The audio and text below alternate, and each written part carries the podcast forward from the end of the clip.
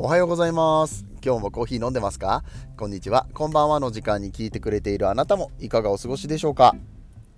この番組はコーヒー沼で泥遊びと言いましてコーヒーインフルエンサーこと私翔平がコーヒーは楽しいそして時には人生の役に立つというテーマのもとお送りしております毎日15分くらいのコーヒー雑談バラエティラジオでございます。皆さんの今日のコーヒーがいつもよりちょっと美味しく感じてもらえたらいいなと思って配信をしております。今日もどうぞよろしくお願いいたします。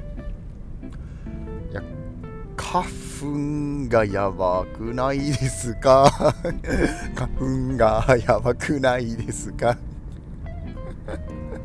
なんで歌っちゃったんだろうな。がやっぱりな喉の調子もあんまり良くないし鼻もねバリバリ詰まってるしね。嫌だね花粉。もうすごいんですよ。僕去年も言ったかな大体の花粉に反応する、うん、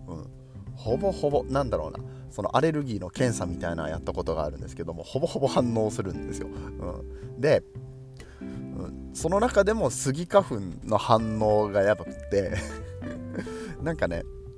振り切れてたんですよね、うん、僕の記憶が確かだったらその 100%以上の、うん、反応度合いが100を超えてたんですよ。本当本当にそんなことあんのかな。今自分でももうなんだろうな。10年ぐらい前に検査したやつだから10年以上前だな。あの勝手にこう頭の中で記憶作り変えられてないかなって思うんだけど 100%を超えてたんですよね。杉の反応率が。でヒノキが80とか。まあまあとにかく真っ赤っかだったんですよ、うん、ね。だからもうこの時期になるとやっぱりさ調子も悪いしなんかやたら眠かったりとかだるかったりとかいうのもあるしね。で目かゆいし何かと嫌ですね。やっぱりもうわ花粉の時期来たよって思うよね。皆さんどうですか？なんかコーヒーに花粉症効くかもしれない説みたいなやつもちょっとあったけれどあんなんさ薬でもないわけで。僕毎日コーヒー飲んでますけどまあ、やっぱそこは違うんだね。コーヒー飲まなかったらもしかしたらもっとひどいのかもしれないとかあるけど、もう関係なくズビズバに鼻水も出ますからね。ね、大変やなと思いつつ、昨日ちょっと、えー、飲み会というか、集まりがございまして今日その話しようかなと思ったんだけれども、えー、そこでいっぱいお酒を飲んだ関係で酒焼けっぽい感じにもなってるかもしれん。だから今日はだいぶお聞き苦しいかもしれないんですけれども えー、お付き合いいただけたら嬉しいなと思います。はい、えー、ということで、え昨日ボイシーパーソナリティの回ななんて言ったんやっけな。ボイシーパーソナリティ交流会っていうのをやりまして、はい。この番組はポッドキャストなんですけどね。うん。僕一人だけポッドキャスターで、あと全員ボイシー。まあ、ボイシーっていう音声配信のプラットフォームがあるんですけど、僕も、えー、昨年の12月までは、それでも地球は回ってるって番組で、えー、お話をさせていただいておりましたけれども、呼んでもらっちゃって大丈夫なんですかって。うん。えー僕は個人のチャンネルは持ってなかったのでね以前は間借りで土日だけ配信してたんだけども、まあ、絶賛、えー、ボイシーの方に、応募をしているっていうような状況なんですが 肩身が若干狭いみたいな。いいのかな僕ここで呼ばれて大丈夫かなって思ったけどもまあすっごく楽しかったんです。はい、えー、でやっぱり声でつながるのって大事大事だなと、えこういうポッドキャスト聞いてくださってる皆さんもそうですけれども、声の力ってすごいなっていうふうに思うわけですよ。まあ、そういったところのお話だったりとかね、えしていけたらいいかなと思っておりますので、よろしくお願いいたします。それでは本編やってまいりましょう。この放送は、歴史とか世界遺産とかを語るラジオ、友沢さんの提供でお送りします。さて、ボイシーのパーソナリティ会に行ってまいりましたって話の中にコーヒーの話は出てくるんかいっていうね。ツッコミがもう入ることを予想して先にコーヒーの話からしていきたいと思うんですけれども、えー、私はですねこのボイシーの方で、まあ、さっきも言ったそれでも地球は回ってるともう一個ね毎週番組的なやつをライブでやっておりましてそれが虎の会と言います、うん。時々こっちの放送でも宣伝させてもらってますけれども、えー、1986年生まれ寅年の36歳の、ま、今年37になる年ですね3人のパーソナリティが、えっと、1人また別のボイシーのゲストをお呼びして喋っていくっていう雑談番組ライブみたいなのがありましてでまあ、それもやっぱりボイシー上でやってるからね。で、あの毎週毎週ゲストを呼ぶからどんどんこう、つながりが増えていくわけです。で、今回の、パーソナリティ会は、虎の会主催っていうわけではないんだけれどもだいぶ虎の会絡みで呼ばせていただいた人がたくさんいて、えーと、そこの虎の会でね森川さんっていう方が1人いらっしゃるんですけれども森川さんが幹事もやってくださって、うんえー、たくさん人が来てくれたと。総勢27名だったかな、うん、の人たちが集まっておしゃべりをしました。で、えー、この虎の会っていうのが、と虎の会コーヒーっていうのをねちょっと作りまして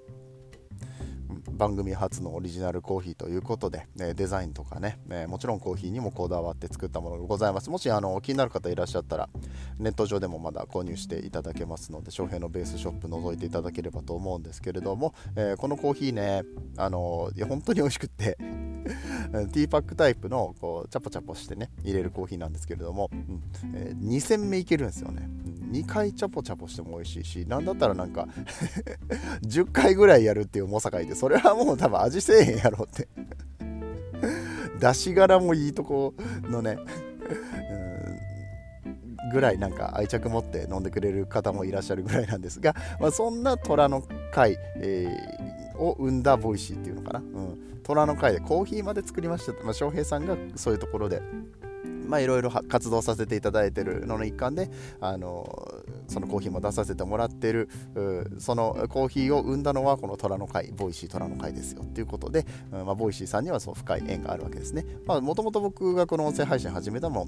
も Voicyでやりたいって、まあ、 Voicy審査制のプラットフォームなので、うん、まあポッドキャストで僕はやらせてもらってますけれどもいずれは Voicyでやりたいななんてことを思いながらはい行ってきたわけでございます、うん、であの虎の会のコーヒーも持ってったんですよ。あのまあ、これはあの販売するっていう形でね、えその場でちょっともしあの欲しい方いらっしゃったら買ってくださいって言っていくらか持ってったんですけれども、あのー、そこにたまたま来てた女の子が8歳なんですけどね、うん、8歳のりっちゃんって女の子がいるんだけど りっちゃんがコーヒーくださいっつって。って、かわいいってなりながら、いやでも8歳やろ。コーヒー飲むん？お母さん大丈夫なんて言うんだ。好きなんですよ、この子って。おおって。3歳で。将来有望やな。なりましたね。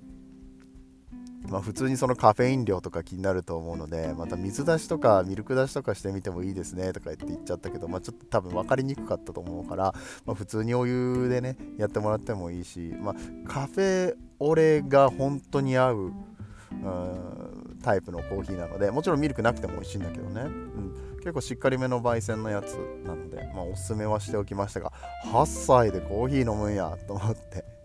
でコーヒー買ってくれたところからさ一緒に写真を撮ったりだとかしてたら、まあ、そのパーソナリティの集まり終わった後に、まあ、あの2軒目晩ご飯食べに居酒屋に行ったんだけどね、うん、もうずっと隣で りっちゃんとイチャイチャさせていただいて。可愛いんだよな。もう8歳とかこううちの子今3歳になるところなんだけど。あと5年経ったらこんな喋るようになるしねあのなんだろうな混ぜてくるんだろうなって思いながら 学校で何が好きなのとかさ、うん、いろんな話をしましたね、うん、うん、なんだろうそうそうたるメンバーだったんですよ。その回も。1次会だけで帰っちゃった人もいるけど逆に2次会から2次会から来られたえズボラストレッチの深井さんとかね YouTube YouTube で YouTube で100万登録超えてるっていう、ね、とんでもねえ人が 来たんですけど、うん、その人僕隣に座ってたんですよ。右に深井さん左にりっちゃんの状態で深井さんとほぼ喋らずにずっとりっちゃんと喋ってたって どういう状態？いや別にねあのどっちがとかないけど。すごくなんだろう。あの、垣根のないいい意味で、ね才才のない僕なんてこんな無名なポッドキャスターであの隣に100万登録の YouTuber いて、うん、誰がその人を持ち上げるわけでもなくさ、うん。まあ、深井さんの話もいろいろ聞きたかったですけどね、うん。まあ、まあ、でもそれよりも隣にいたりっちゃんとあのおしゃべりするのが楽しくてですね、うん、居酒屋で枝豆好きすぎるやろみたいなさ。ポテトと枝豆ばっかり食いよってみたいな。子供がいいですよ本当に。うん。あのなんだろう。世界の宝物だと僕は思ってますから子供のことを。人の子だろうとなんだろうとね、うん、コミュニティで育てましょうよって思っちゃうから、うん、いやーすごい楽しかったな。もうそれがなんか僕の中では一番の思い出になったんだけれども、うん、あのそれ以外の音声配信仲間の人たちもたくさん、うん、当然来ていて。以前から交流がある人前にお会いしたことがある人であの初めてお会いする人っていう感じなんだけどやっぱりねこれ、ま、毎回言うけど音声で声で知ってる人たちって初めて会っても初めて会った気がしないんですよね。うん、でお互いを知ってるから余計に「はじめまして」みたいな挨拶がなくってすっかり忘れちゃってて。どうもどうもぐらいの感じで。もうすぐ本題に入っていく感はありまして、うん、うん。それが面白いですね。音声配信っていうのは。実際あの僕のことをさ知っててくれる人たちこのポッドキャスト聞いてて SCAJ みたいな、えーとまあ、イベントで初めてお会いするような方とか声かけてくれるんですけどあ翔平さんだっつってこんにちはみたいな感じでめっちゃなんか親しく声かけてくれるのめちゃくちゃ嬉しいんですよね。僕初めまして 完全に初めましてで誰ってあのなるんですけど DM でやり取りさせていただいた誰々ですみたいな、ああ、はいはいはいはいってね、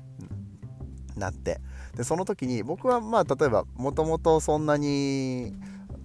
と人見知りもしないし割とフランクに最初からいけるタイプなんだけれどもそうじゃない人もね中にはいらっしゃると思うんですよ。だけれどもこの音声配信で知っててもらってるっていうのがあるがゆえに多分そこのハードルがすごい下がっててああもういつも聞いてる翔平さんだって言って来てくれるんですよね。いやこの音声配信の、えー、力ってやっぱりすごいですよ。声の力すごいと思うんですよ。YouTuber だったら多分こう言ってないんじゃないかなって。大体なんか YouTube の方がさ情報量多いじゃないですか。うん。視覚的な情報もあって動きも見えるわけだから情報量多いんだけどなんかこう動画で見るよりもこの音声の人たちの方が近しい感じをするっていうのは、うん、なんか面白いなって思いました。うん、でまあその場でまたいろいろこう皆さんとおしゃべりをしてでまたそうねコーヒーのお好きな方もたくさんいらっしゃって翔平さんのコーヒー飲みたいですとか翔平さんの話聞いてちょっとコーヒーもっと深掘りしたくなりましたとか言ってくれるパーソナリティさんもねいらっしゃったりとかして今後またいろいろと、え、ライブだったりだとかライブっていうのはあれねあの Voicyのライブね。 Voicyでつながった人たちなので Voicyですると思うんですけれども、うん。まあ、そういうのがあれば、えー、ポッドキャストの方でも告知をしていきますしあそうめっちゃなんかね面白そうなのがあと宮島っているんですけど、まあの彼とは結構前からねあの SNS 上でも親交あるし以前お会いしたこともあるんだけれどもあの地理の先生ですね。代々木ゼミナールの地理の先生なんですけれども、うん、あの人気超人気地理講師です彼は、うん、であの本も13冊とか出してるんで。ね、そんな人とコーヒーとチリの話。コーヒーってテロワール的な話できるんだねみたいな話になってあで全然できますよ。ってあそう今度ぜひ話そうよとか言ってねあの言ってくださったんで。まあ彼はあのコーヒー飲めないんだけれども、まあ、コーヒーのお話？すごいんだよな。コーヒー飲めないくせに、えーと、世界のコーヒーの生産量とかをなぜか知っててあ上 上からあのブラジルベトナムコロンビアえ4位どこだったっけ？4, 4位どこだっけ？5位がエチオピアですよね。みたいなのをもうスラスラスラっと言ってくからこの人の頭すげえわって思ったんだけどさすが先生よね。ということでまああの宮島とも近々コラボするだろうしはたまたうん、全然別の軸で発信をしてる方たちね、うん、ライフスタイルなんだろう。大人女子の粋な生き方について発信をするみたいなさ ことをされてる方ともおしゃべりをしてぜひぜひちょっと話しましょうって。最初その3人で話してたんだよね。宮島と沙織さんっていうんだけど、その生き方にライフスタイルの発信をされてる方ととコーヒーみたいな感じで。うんなんかそういうコラボが生まれるのってすごいなってやっぱ思うんですよ。僕がコーヒーについてそのポッドキャストだけ？以前は僕ヒマラヤっていうプラットフォームも使っててヒマラヤの仲間とかあとスタンド FM っていうね、えーと、一応このポッドキャストはスタンド FM でも、えー、同じ内容のものをさ流してるんですけどそういうところでつながった人たちのご縁とか掛け合わせですよね、うん、これがなかったら僕の今の人生は本当になくて周りにいるそういう人たちのおかげで生かしてもらってるなっていうのをすごく感じた一日でした昨日は。ここ最近そういうのすごく感じててもちろんコーヒー界隈の人たちコーヒー界隈の人たちっていう言い方をするの何なんだろうな。何て言ったらいいだろう、まあ、あのコーヒーの発信をしてる人たちもいるし僕以外にもね、うん、あとはコーヒーがもう単純にコーヒーが好きって人もそう。リスナーさんたちもそう。でコーヒー屋さんとか、うん、もそうだし、うん、ロースターとかね、うん、仲良くしてくださる方もたくさんいらっしゃったりとか、うん、そんなに接点はないんだけれども知っててくれてる人とかね、うん、イベントとか SJJ みたいなところに行ったら、えちょっとお話ができたりとかいろいろするわけです。そういう人たちにも生かされてるっていうふうには思うし、うん、まあ、でもその掛け合わせの部分ね。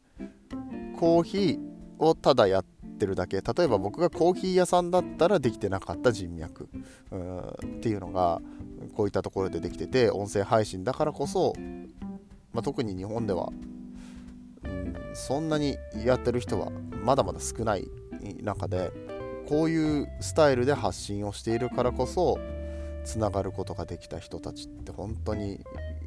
貴重な存在でして。おすすめしますよ本当。なんかどういう形でも別にいいんです。あの Twitter とか Instagram とか TikTok とかうん最近だったらボンディとかさ新しい SNS 出てきてるじゃないですか。ギャラクシーとかね。ギャラクシーだったっけ？グラビティだ。グラビティとかね、うん、ああいうのであのコーヒー好きの人たちとつながっていくってすごくいいですよ、うん、コーヒー好きじゃなくても、うん、その発信っていう軸でつながっていくと本当にいろんな人と出会うことができて、うん、とってもおすすめでございます。アウトプットですね、うん、ただなんか好きであのただ緩くなんだろう SNS 上の友達っていうところとは違う。それぞれなんかやっぱりあの一億総発信時代って言われている今ですね、うん、何かこう軸を持って発信をするっていうことによってそれをね続けるっていうことによってつな、えー、がってくるもの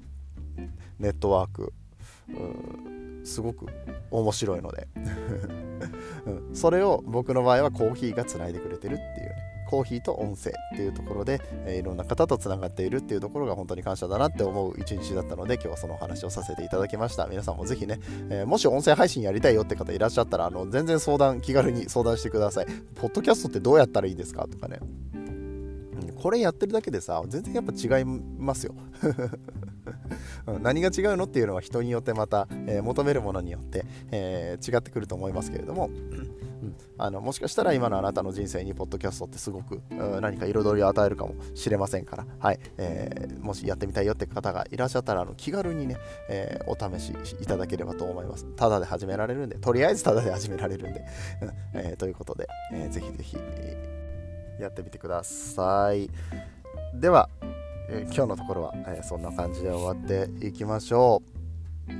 あんまりコーヒーの番組っぽくなかったけれども、また明日からも、えー、コーヒーいろいろね、話していきたいと思います。お、明日は土曜日だ。土曜日はね、えー、一応毎週コーヒーニュースピックアップしてお話していきたいと思ってますので、お楽しみにお待ちくださいませ。えー、ではでは、え楽しい金曜日をお過ごしください、え皆さんにとって今日という日が素晴らしい日でありますように、そして素敵なコーヒーと出会えますように。お相手はコーヒー沼の翔平でした。次はどの声とつながりますか？